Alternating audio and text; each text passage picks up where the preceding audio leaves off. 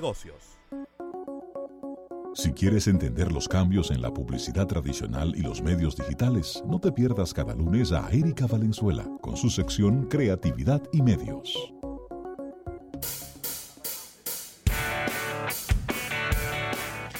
Bien, 809-539-8850 y recibimos a Erika Valenzuela con una gorra de los nacionales de Washington. ¿Cómo estás, Erika Valenzuela? Todo bien y vamos primero a hablar de, de, lo que pasó en el patio.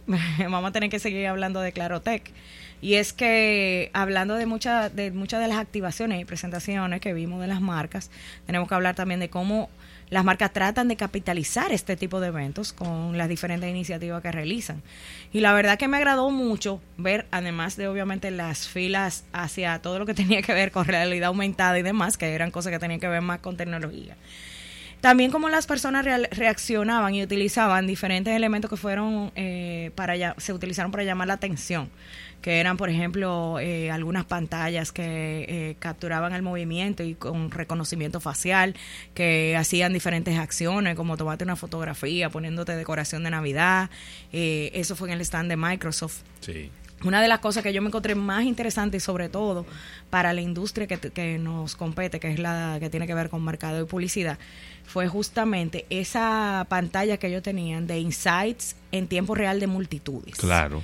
Eh, yo lo subí en, ayer en mis redes sociales y hubo personas que tienen que ver con planning, eh, creativos y demás que me escribieron y me decían, cuéntame un poco más de qué se trataba eso. Claro. Porque eso da muchísima información valiosa. Es decir, las personas que se presentan frente a la pantalla te reconoce un estimado de la edad que tiene, cuál es su sexo, las emociones que se perciben a mm. través de los gestos de la cara y te va diciendo también el tráfico que ha tenido en la última hora eh, de la cantidad de personas que han estado ahí.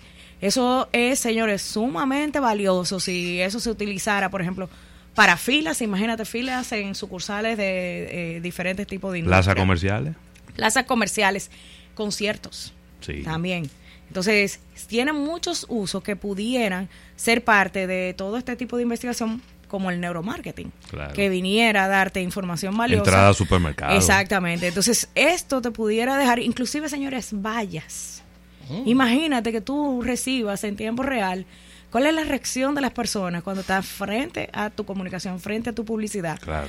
utilizando este tipo de tecnología? A lo mejor las personas no se visualizan ellos mismos, pero sí tú detrás, viendo con esa tecnología. Sí, a lo, mejor, a lo mejor ahí tú podías entender cuando ya la publicidad ya surtió su efecto y, que, y ya empieza la curva descendente. Exactamente. Y eso te permite optimizar. Y por qué no, ojalá fuera en una valla digital que te permite cambiar el mensaje rápidamente. Sí. Es decir, tú viendo, espérate, ya llegamos a en la, próxima etapa de esta publicidad en específico y entonces vamos a pasar la página. Eh, también me gustó mucho en el, en el stand de Huawei que vi, bueno, tal y como hablábamos al principio del programa, cómo se respiraba innovación en general. Eh, eh, algunas de las cosas que, y fíjense señores, que eso es un trabajo para tú posicionar la marca como realmente lo está buscando esa empresa en específico. porque ¿Por qué trajeron el mate 10 eh, aquí? Si a lo mejor no se sabe, se sabe que va a salir en China el mes que viene, nada más. Pero no se sabe si ni siquiera lo vamos a tener aquí. Eh, tenían una, un área donde estaban presentando soluciones para ciudades inteligentes, donde sabemos que a lo mejor todavía no existe presupuesto para nosotros tener eso instalado, a lo mejor a manera de prueba aquí en nuestro país, pero vuelve y afianza a la marca con esas soluciones eh, como una marca súper innovadora. Lo mismo me pasó también con el stand de Facebook. Es decir, Facebook estuvo eh, a través de las pantallas promocionando lo que era el, Facebook de uso gratuito, que solamente está disponible en Android.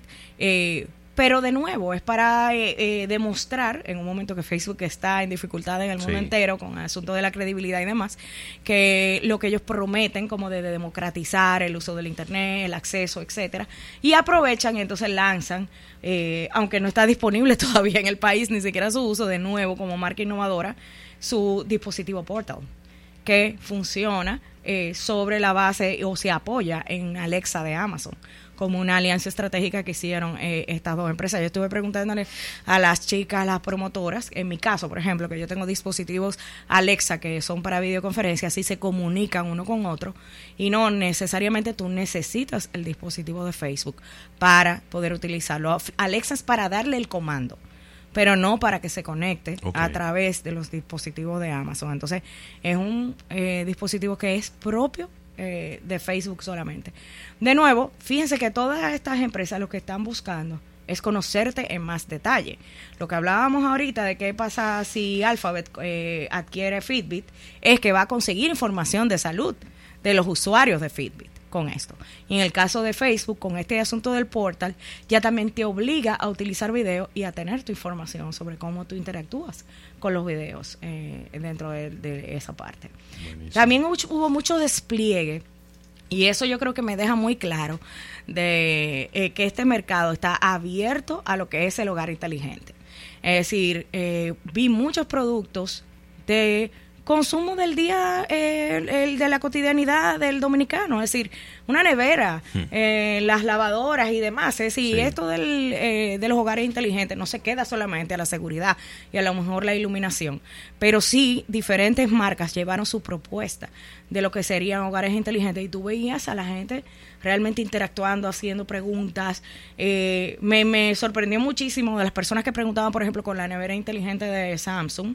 Eh, el precio y no se lo encontraban descabellado, es decir, al precio que se va a presentar, porque el, eh, esta nevera inclusive te presenta lo que está dentro de eh, la misma sin tú tener que abrirla a través de la pantalla de fuera. Entonces, ¿cómo? Y como una lista de compra, ¿no? Está donde, donde tú puedes ir haciendo ahí mismo lo la que lista. Se, lo que se acabó, exacto. Pero fíjate que le encuentran la utilidad entonces, este es justamente el escenario donde ese tipo de productos, aunque no esté todavía disponible, crea esa necesidad. Es decir, esa expectativa para que a lo mejor, qué sé yo, viene en Black Friday, ya la gente lo vio. Y con el gran tráfico que hubo este fin de semana en, en, en Clarotec, pueden lograr ese enganche. Y pudiéramos quizá decir te dirá, bueno, 15 mil personas, bueno, eso no es tanta gente. Bueno, pero ¿cuáles fueron las 15 mil personas que pasaron por ahí? Y la amplificación del mensaje con las redes de esas Porque esas fueron quizá las 15 mil personas que son, vamos a ponerle de una manera, son los más curiosos alrededor de esos temas. y hasta early adopters. Claro. Que entonces son los que se convierten indirectamente hasta en embajadores de esas marcas y de esos productos que eso al final es lo que tú buscas. Y no olvidemos el paso de, muchos colegios públicos y privados que pasaron por, ahí. el viernes, claro. Pues en el caso también de la de hogar inteligente también, en el caso del mismo Samsung eh, y otras marcas también que tuvieron soluciones de salud, es decir, por ejemplo, eh, máquinas para hacer ejercicio que se comunicaban inteligentemente a través eh, a lo que era la red que tú tenías en tu casa. Pero a mí lo que más me llamó la atención fue encontrarme con una marca de entretenimiento. Mm. Lo usual que tú te vas a imaginar en uno de estos eventos es que te vas a ver nada más con empresas que directamente tienen que ver con tecnología. Pero la presencia de HBO en el mismo centro de todo lo que fue la, la apuesta del, del evento, eh, realmente generó muchísimo tráfico hacia allá. Tuvieron unas activaciones bastante sencillas que eran a través de realidad aumentada, donde tú lo, te podías como visualizar dentro de publicidad o a lo mejor de pósters digitales de tus series favoritas y tenían algo que ver con realidad virtual. Pero el que HBO considere importante una, un evento como este, siendo una marca de entretenimiento, realmente deja muy claro que esto va mucho más enfocado inclusive, aunque es una, algo que tiene que ver con innovación, a ese consumidor que realmente busca la innovación, no importa lo que sea, no tiene que ser en el dispositivo, inclusive en este tipo de soluciones como lo que hizo HBO. Yo le estaba preguntando a los que estaban encargados del stand, si esta presentación que ellos tenían de eh, realidad eh, virtual, tenían algo de realidad aumentada y algo de realidad virtual, era porque iban a generar contenido para eso en específico. Y me explicaron que solamente son experiencias que ellos usan en algunos eventos internacionales en este momento, pero siempre dejando claro el contenido diferente que presenta HBO. Esto deja claro también que ellos saben el tipo de público que va a este evento el que está dispuesto o a pagar HBO por streaming o a pagarlo como un servicio adicional de la televisión paga. Entonces, eh, son cosas que realmente me llamaron mucho la atención y me lo encontré eh, muy bien dentro de lo que fue esa apuesta. Entonces, bueno, vamos a hablar eh, ahora un poquito de lo que es la publicidad internacional y tenemos entonces que hablar de otra marca de tecnología que estuvo aquí, pero en este caso una activación que hicieron internacionalmente. Fue Samsung, que estuvo avisando lo que iba a ser el primer selfie espacial. Hizo muchísimo ruido con esto. Eh, sí, tomó una fotografía eh, con Carla Delevingne, que es una celebridad muy conocida, y envió a través de un globo una, uno de sus últimos dispositivos para que ese selfie eh, apareciera en el espacio. Pues eh, este globo se cayó, lamentablemente. ¿Qué? Así es. Y se cayó. Eh, sí, se cayó, llamaron del 911, cayó en los Estados Unidos y realmente como ese es el riesgo. No es para que no, las marcas y sobre todo que tiene que ver con innovación, tienen que ser arriesgadas. Recuerden lo que hizo Red Bull con eh, este, este evento que hizo alguien tirándose desde la estratosfera, eh, que, tuvo un gran éxito, pero pudo haber sido también un fracaso, y una tragedia. Y en este caso se, es algo arriesgado que puede ocurrir eh, lo que ocurrió en este momento. Era para justamente destacar lo bien que se veía el Galaxy S10 desde el espacio, pero lamentablemente el globo se cayó y cayó en los Estados Unidos. Entonces, diríamos un término un término muy espacial, se precipitó. Se precipitó. Se precipitó. se precipitó. Cayó en un sitio así como Minnesota, una cosa así, no mentira, en, en Michigan. Y cayó en el patio de una señora que llamó al 911 de que acaba de caer una cosa. Acaba de, caer un meteorito aquí. aquí detrás.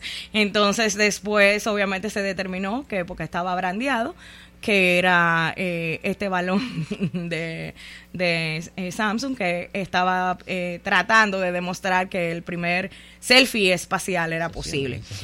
pero eso fue el susto de la madre. Claro. en el Recuerden que siempre Samsung busca esas primeras veces o lograr cosas que llamen mucho la atención. Eh, está ya en la historia lo que fue en la ocasión cuando Ellen DeGeneres hizo el, selfie más popular, eh, que rompió Twitter en ese momento y también fue con un Samsung. Entonces ellos siempre tratan como de llamar la atención con este tipo de cosas. En este caso no le salió muy bien por cualquier causa, porque ya desde que tú vas para el espacio te puedes eh, preparar para cualquier resultado. Recuerden que Samsung está en el top 3 de los principales anunciantes del mundo. ¿eh? Así es, así es. Bueno, señores, y una noticia que eh, realmente me llamó mucho la atención es que el día de ayer cumplió 25 años el banner como espacio publicitario. Desde el, 1994, Desde el 1994, es decir, existe como un espacio publicitario en digital. Yo creo que uno de los primeros, como al ser formalmente reconocidos. Es decir, una de las primeras marcas que lo utilizó fue ATT, con un mensaje sumamente sencillo que no que decía, ¿has pulsado alguna vez tu mouse en algo así como esto? Más nada, sí, me imagino que lo llevaba a la página web de ATT en ese momento, que debe haber sido súper rústica en el 1994. Pero fíjense que ha sido eh, uno de los eh, elementos dentro de la publicidad digital, yo creo que de los más criticados.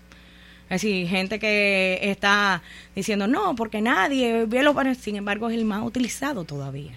Es decir, y es el que genera conversión hacia link, hacia websites, link, hacia redes sociales. Es decir, por más que lo critiquen, sigue siendo uno de los elementos dentro de la publicidad digital que genera más Imagínense los periódicos digitales y las revistas digitales sin, los, sin los famosos banners. O sea, es un instrumento de publicidad que en, estos tiempos y en países como los nuestros todavía tienen mucha mucha no no no en el mundo entero. Tú puedes abrir ahora mismo cualquier página internacional y te vas a encontrar con este formato. Exactamente. Entonces de nuevo muchas veces se le echa la culpa al formato y lo que tiene que ver es la creatividad o a lo mejor lo que tú contaste ahí.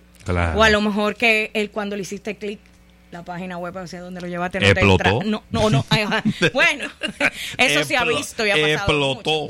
Mira, Erika, Bueno, pero aquí se han hecho, quizá no necesariamente banners, pero aquí se han hecho publicaciones carísimas en periódicos de circulación nacional con un código QR y cuando tú le das el código QR no te lleva a ningún lado. No, porque no lo han habilitado. Eso no lo han habilitado. Eso sí es grave. ¿Eh?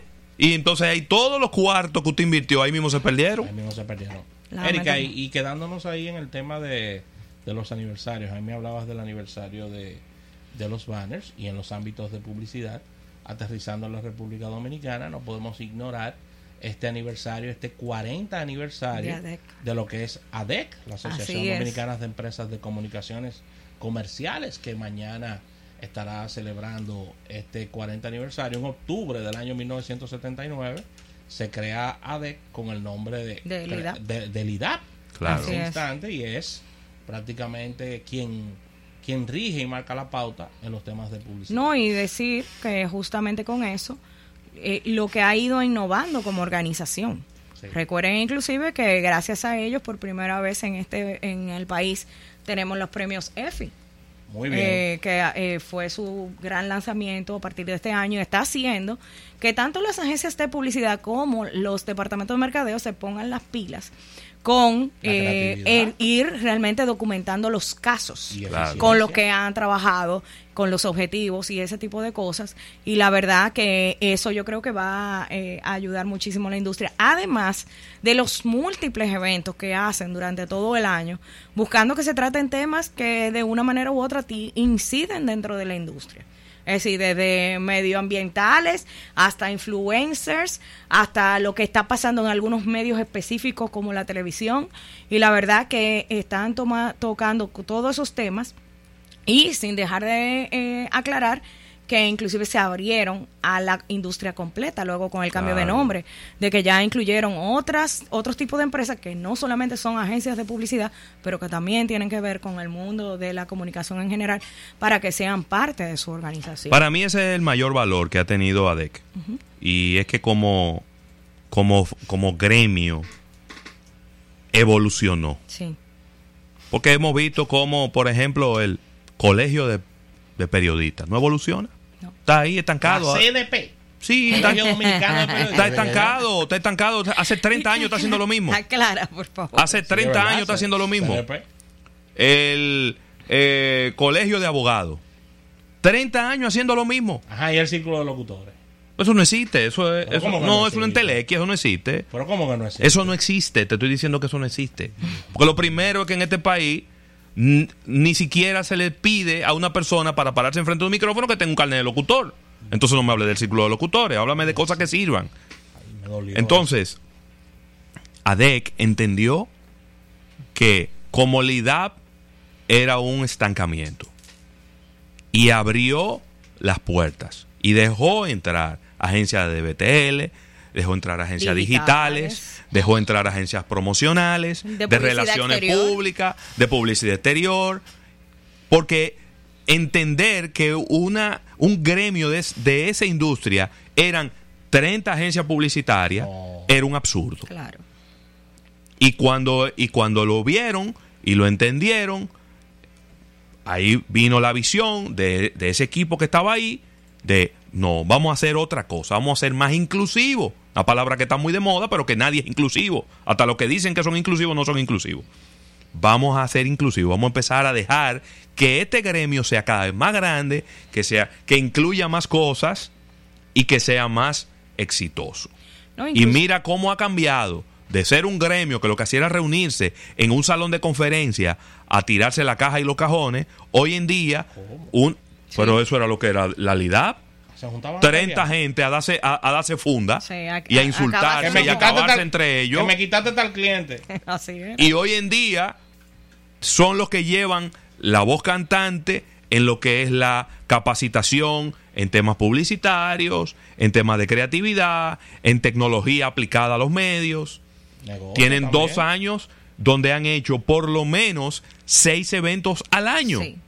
Y unidos son mucho más fuertes e influyentes. Pero claro. Y pueden realmente eh, o, incidir o hacer que se escuche su voz sobre eh, posibles regulaciones y demás que quieran incidir en lo que es la industria. La verdad que era algo que era necesario y se ha notado la diferencia. Así que Totalmente. nada, muchas felicitaciones por lo por el 40 aniversario, 40 aniversario. y vamos a estar muy pendientes de eso. Claro. Bueno, señores, y algo que se mencionó ya aquí en el programa, que fue este lanzamiento de Facebook News, que está habilitado en los Estados Unidos. Mm.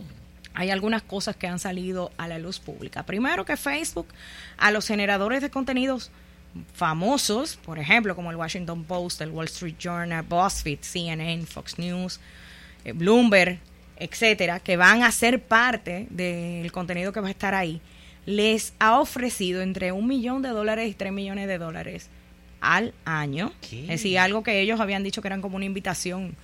Aquí tengo mi plataforma, tu disponibilidad. Ha tenido que pagarles para que participen.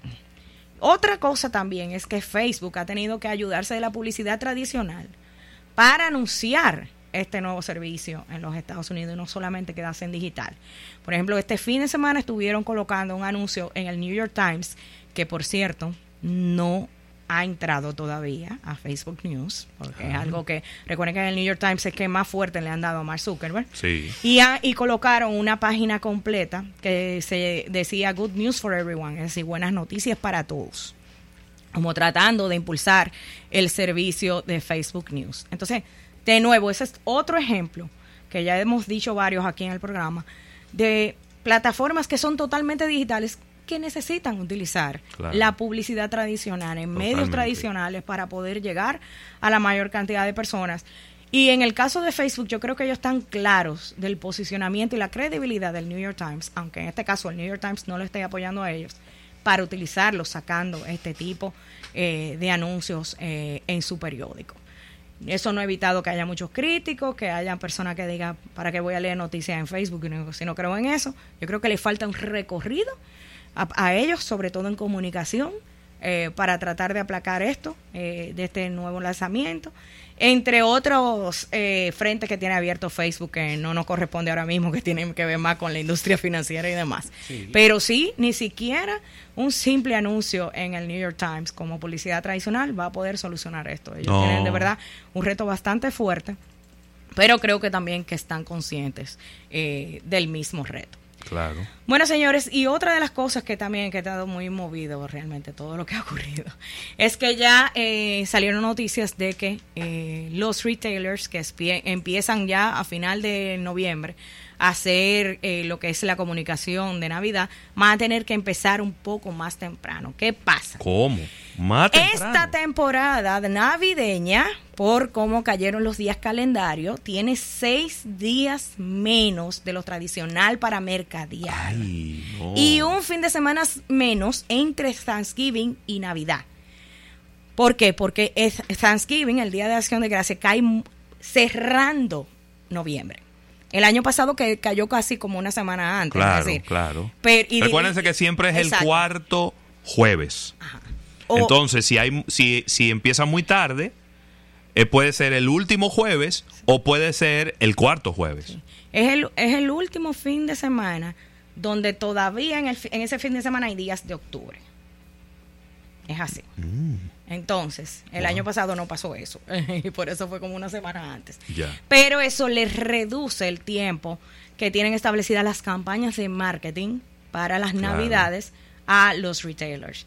Entonces, ya se está hablando de que no es ni siquiera en dos semanas, es la semana próxima que van a empezar las campañas de navideña, sobre todo de en la industria del retail. Recuerden que también es una de las industrias que más ha sufrido en, los Estados Unidos recientemente y entonces por lo tanto ellos están eh, poniéndose las pilas para ver cómo realmente van a poder amortiguar un poquito eh, lo que se espera que no sea una temporada navideña con mucho movimiento. Bueno, señores, y tenemos que seguir hablando de innovaciones en los formatos de publicidad. Y esto es algo que ya se había anunciado que era beta. NBC, como empresa, eh, no en la cadena en específico, había anunciado que estaba eh, trabajando con unos anuncios que te permitían comprar desde donde desde el, contenido. Desde el mismo no estamos hablando de contenidos en video digital, es decir, en tu celular, que tú le puedes dar clic, sino en la televisión. Oh. Ellos desde hace un tiempo estaban haciendo algunas pruebas con, por ejemplo, con la en beta, eh, con la marca Lacoste, donde en el Fresh Open, con Walmart en, en, el, en la presentación de su programa matutino de Today, eh, y también con la marca Swift en el Tour de France. Eso era en beta cómo se despliega esto en pantalla, pero ya va oficialmente, ya se abrió como venta de publicidad. tú estás viendo un contenido, sobre todo están tratando de hacerlo en programas que no tienen guion, es decir, que no sean series eh, de comedia ni nada grabado, sino en el Sunday Night Football y ese tipo de cosas, te aparece en algún momento específico eh, algo que tú estés viendo en pantalla y te sale el código QR se presenta como una sobreimposición sobre la pantalla, oh, tú lo puedes escanear y entonces te genera la venta inmediata. Este, este tipo de emplazamiento de, compra se llama Shoppable TV. Es decir, como... Shoppable TV. Ajá, como televisión, comprable. Comprable. Exacto. Entonces, fíjense que de nuevo no es el tradicional, la tradicional sobreimposición que vemos a lo mejor en video de YouTube o en otra cosa que está en tu dispositivo. ¿Qué es un banner? Esto es una innovación en televisión tradicional. Está entonces utilizando ese código QR que eh, sale eh, con la sobreimposición. ¿Cuáles son los resultados que ellos han tenido hasta ahora con el beta? Para que ustedes tengan una idea, esto, esto realmente es bien atractivo. Con el beta llegaron a llegar a hasta 10 millones de personas en total con esas cuatro marcas que estuvieron realizando la, la prueba y lograron una conversión de 30% mayor que lo que logra la industria del comercio electrónico en banners tradicionales. Porque en este caso están utilizando un medio no tradicional para comercio electrónico, que es la televisión. Es decir, de la conversión tradicional que se logra en comercio electrónico en digital, con esto, eh, este formato nuevo de televisión se logró un 30% más. Es decir, que es una conversión que es atractiva. Claro, hay que aclararle a los oyentes que siempre y cuando tu target sea el que está viendo ese tipo de programa que se está presentando. No quiere decir que tú vas a vender eh, cosas para niños, por ejemplo, en un programa de noticias de noche. No. Exacto, tienes siempre que tomar en cuenta eso. Y tiene que ser también en un momento donde no interrumpa el programa. Exacto. Por eso sale como un bannercito en específico en el momento que salga o la ropa o la pelota o lo que sea que se está mostrando, entonces te dice si quiere comprar este artículo. Sí, para que no se convierta en un problema y la gente empiece a decir, pues esta vaina está en el medio, yo quiero ver mi juego. Exacto. Y mira que lo hicieron, por ejemplo, en lo, en lo del Fresh Open, tú tienes un target ahí que fácilmente se puede molestar por eso y les funcionó, sin embargo. Otra de las cosas de los números que ellos lanza, que sacaron a la luz pública también, es que esas marcas en específico le dijeron que generaron un 10% más en ventas que lo que logran a través de redes sociales. Es decir, la retroalimentación de esas marcas, como por ejemplo la Coast y demás, hacia NBC fue que lograron un 10% más en ventas que lo que logran a través de redes sociales, utilizando esto de Shopable TV.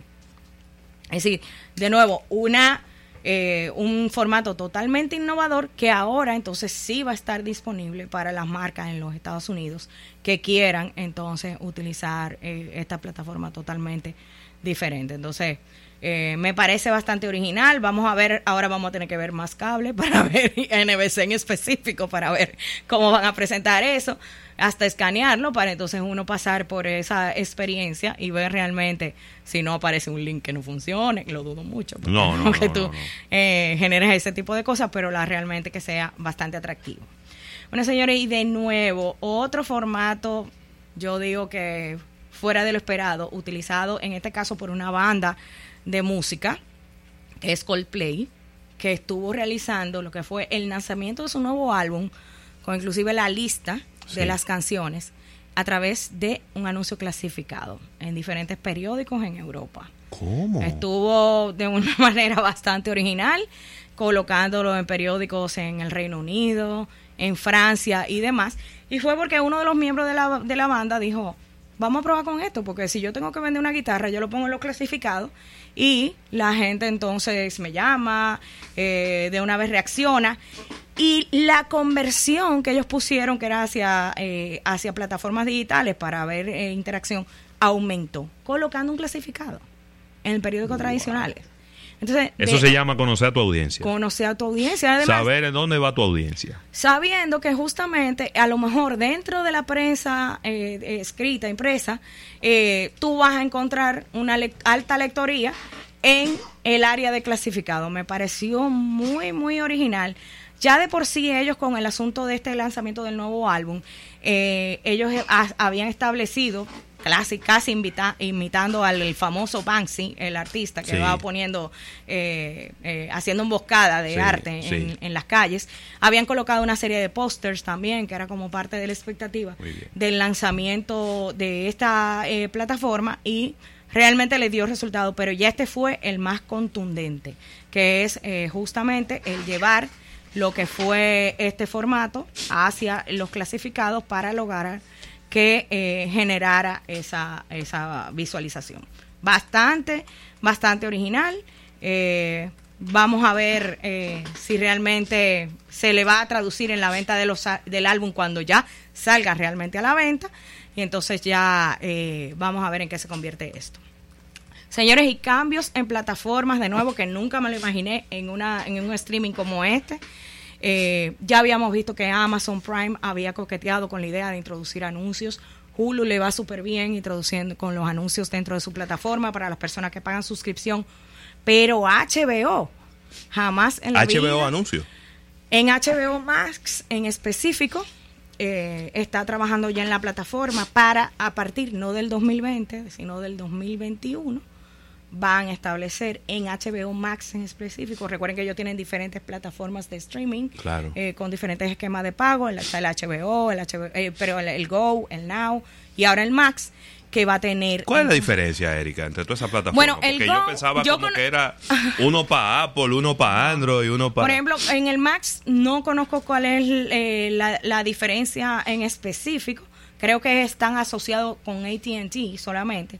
Pero entre el Go y el Now el Go es parte de tu servicio de cable. Exacto. Es como un extra. Que tú, tienes los canales en tu televisor y además tienes, la aplicación. El, Now se paga solo. Ok. Tú pagas HBO Now, tú no, no tienes que estar atado a un servicio de televisión paga, sino que simplemente como Netflix. Tú quieres sacar esa plataforma, entonces la pagas de manera individual. En el caso de HBO Max, eh, es Entiendo que hay una alianza con ATT, pero en este caso también eh, va a ser la primera vez que HBO trabaja. Recuerden que ni siquiera en el canal de cable ¿eh? ellos han colocado publicidad. Esta es una primera vez para HBO, completamente. lo que tú estás hablando es algo totalmente, totalmente histórico. Así mismo acuérdense, para que ustedes tengan una idea, el cable en República Dominicana llega año 83-84 y esto se segmentó inmediatamente Cinemax, Showtime, HBO, The Movie Channel, como los canales de películas que nunca, nunca en la historia han colocado anuncios desde los 80 hasta que tenemos conocimiento ahora en este año 2019. Vamos a decir que lo único que ellos hacen es mostrar los, los trailers de las mismas películas de ellos. y los behind the scenes, solamente. El HBO Max va a tener dos opciones. Uno sin anuncios, que tú vas a tener que pagar. Entonces, el que, viene con atado a ATT. Y otro que entonces viene gratuito si tú eres parte de ATT, pero que te va a permitir anuncios. Y de nuevo, señores, es la primera vez que HBO como empresa, como marca, en cualquiera de sus plataformas agrega publicidad. Nunca lo ha hecho, ni en la parte de los canales con televisión paga, ni en los servicios de streaming. Entonces, muchas de las dudas que han surgido con los servicios de streaming, que por ejemplo hay, ya lo hemos comentado aquí, la preocupación que hay con Netflix, con todo lo que invierte con, en producción y demás, y que todavía sigue en pérdidas, como quien dice, por todo lo que invierte y no ha generado tantos beneficios. ¿En qué se va a traducir eso? Van a tener que habilitar los comerciales. Y fíjense que ya que HBO tome una decisión como esta, genera un precedente dentro de lo que son los servicios de Pero mira, a ver, HBO eh, Max va a salir en la primavera del 2020. Ajá. Pero pagado. Exacto. Ajá. Entonces. En el 2021 es que viene en el formato gratuito con comerciales. Pero imagínate tú Estamos hablando de un Netflix con anuncios. para que la gente, para que la, gente, me entienda, ¿verdad? Para que no se, para que no se deturben. Un Netflix con anuncios. Recuérdense que HBO es de Warner y que AT&T es la, la, casa matriz de todo, la dueña de todo. Entonces, probablemente lo que HBO Max querrá hacer, y estoy especulando, es, en vez de cobrarte 12 dólares por una mensualidad, te voy a cobrar 6 si tú me dejas ponerte anuncio. Y eso puede ser un modelo muy interesante. Bueno, aquí, aquí tenemos tres suscriptores que van a decir que sí. ¿Me entiendes? Porque hay gente que definitivamente dice, no, no, no, no, no, a mí no me venga con anuncios. Yo no quiero anuncios, yo voy a pagar mis 12, mis 13 dólares. Pero hay gente a, la que tú dirás, bueno, pero yo estoy acostumbrado a ver anuncios. ¿Qué me importa que me pongan un anuncito ahí de vez en cuando? Habrá que ver en qué momento, en qué lugar, en qué orden van los anuncios, porque también en el momento más, tú sabes que la novela siempre como en el momento más interesante se acaba la novela de ese día para que para dejarte enganchado para el otro día. A lo mejor esa no puede, esa no será una buena idea, pero el hecho de que tú estás viendo una temporada de, vamos a poner algo de HBO, Game of Thrones, se termina un capítulo y antes de que comience el próximo capítulo te pongo un anuncito. Eso no es de. O que te pase como te pasa en Hulu y la gente está acostumbrada. Porque para no subir el precio de la suscripción ellos le metieron anuncios. Claro. Y la gente lo ve, los anuncios. Simple y llanamente en, a través de Hulu. Ahora, la gran pregunta, Rafael, y disculpa, es, al final, cuáles sobrevivirán. Sí, y cuál, exactamente, dependiendo de su esquema de comercialización. Porque está Hulu, pero está, H, eh, está Netflix, está Amazon Prime. Y ahora entró Apple TV. Apple TV, pero viene Disney Plus, pero viene HBO Max.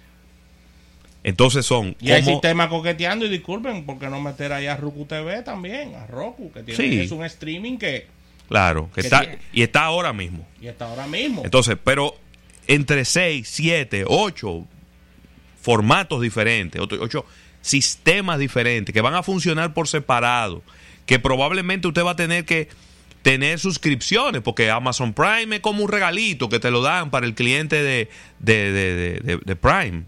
Y pero hay mucho contenido que tú tienes que alquilarlo o comprarlo. ¿Me entiendes? Pero al final, ¿cuáles se van a quedar? Porque eso es inmanejable. Nadie va a tener ocho suscripciones diferentes. tú te vas a sentar y tú vas a decir, bueno, déjame ver, ¿cuáles yo puedo pagar? ¿Cuáles son, ah, en cuáles yo soy cliente? Y me gustaría tener ese contenido disponible para mí. Desde el punto de vista de ingresos, yo veo al día de hoy, al menos que creativamente ellos eh, creen otra cosa, valga la redundancia, yo veo inevitable la colocación de publicidad dentro de sus contenidos en el caso de Netflix específicamente, por, por el requerimiento económico que ellos necesitan, que ellos con las suscripciones, yo no lo Lo que pasa es que si tú le metes anuncio ahora, la tasa de rechazo va a ser muy alta. No, no, ahora no. Yo estoy hablando es al día de hoy como yo veo a Netflix en el futuro. Es inevitable. Pero Netflix sí va a tener que tomar una decisión porque los usuarios de Netflix no aguantan otro subión. Claro. Que ya lo tuvieron primero y ellos tienen, y las, las producciones de ellos son millonarias. Es decir, eh, se invierte mucho dinero y es en el mundo entero. Pero también, como dice José Luis, eso tiene que planificarse cómo tú vas a agregar comerciales a futuro o ir haciendo hasta un beta. Independientemente, ya para cerrar e irnos, independientemente de que no ha salido, recuerden que Netflix no tiene el bolsillo que tiene Disney. Y Disney viene por ahí con un banco enorme de, de muñequitos, de películas, de series, de todo que van a estar exhibiendo en este streaming. Así que gracias Erika Valenzuela por estas informaciones de publicidad. Despedimos nuestro espacio dando las gracias a la Asociación La Nacional. Mañana nos unimos en otro almuerzo de negocios. Bye bye.